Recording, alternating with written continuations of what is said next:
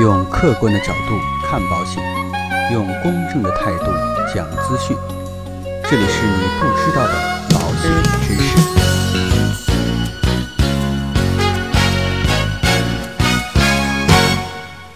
好，各位亲爱的朋友们，最近啊，有个朋友在问我，说买保险的时候交费这么高，为什么退保的时候就只能退一点钱？这样合理吗？那今天啊，我就针对这样的一个问题，跟大家一起来聊一聊。其实呢，很多的朋友在挑选保险的时候，往往最关心的就是哪家公司的产品性价比高不高这样两个问题。但其实啊，在挑选产品的时候，还需要着重关注一个指标，这个呢就是现金价值。因为总是有些朋友在买过保险之后啊，因为这样或者那样的原因想要退保，而这个现金价值和你退保的时候所能拿到的钱紧密相关。通俗一点来讲呢，保费就是维持保险合同效力所要缴纳的钱，而保单的现金价值就是在什么时间这份保单值多少钱。当你想要放弃保单的时候所能拿到的钱。我们来看一下以下两个问题：第一个，并不是所有的保险都能够拿回退保金。现金价值是指储蓄性质的人身保险产品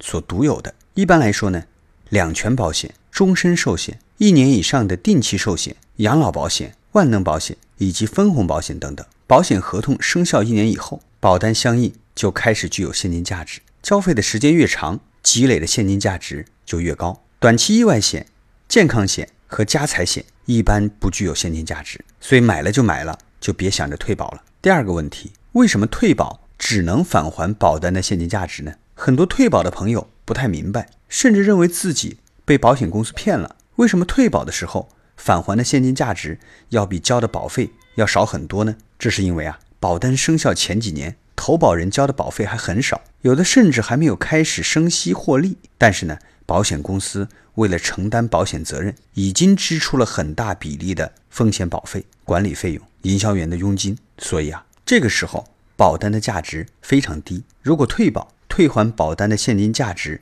就很低，所以退保所拿到的钱也就很少了。还有啊，保险呢，它也是一个站在双方自愿的基础之上签订的一个合同。如果说一个人想单方面撕毁合同，这个呢，肯定也是要受到一定的违约处罚的。所以啊，大家在买保险的时候一定要选好，尽量能够避免退保。这个呢。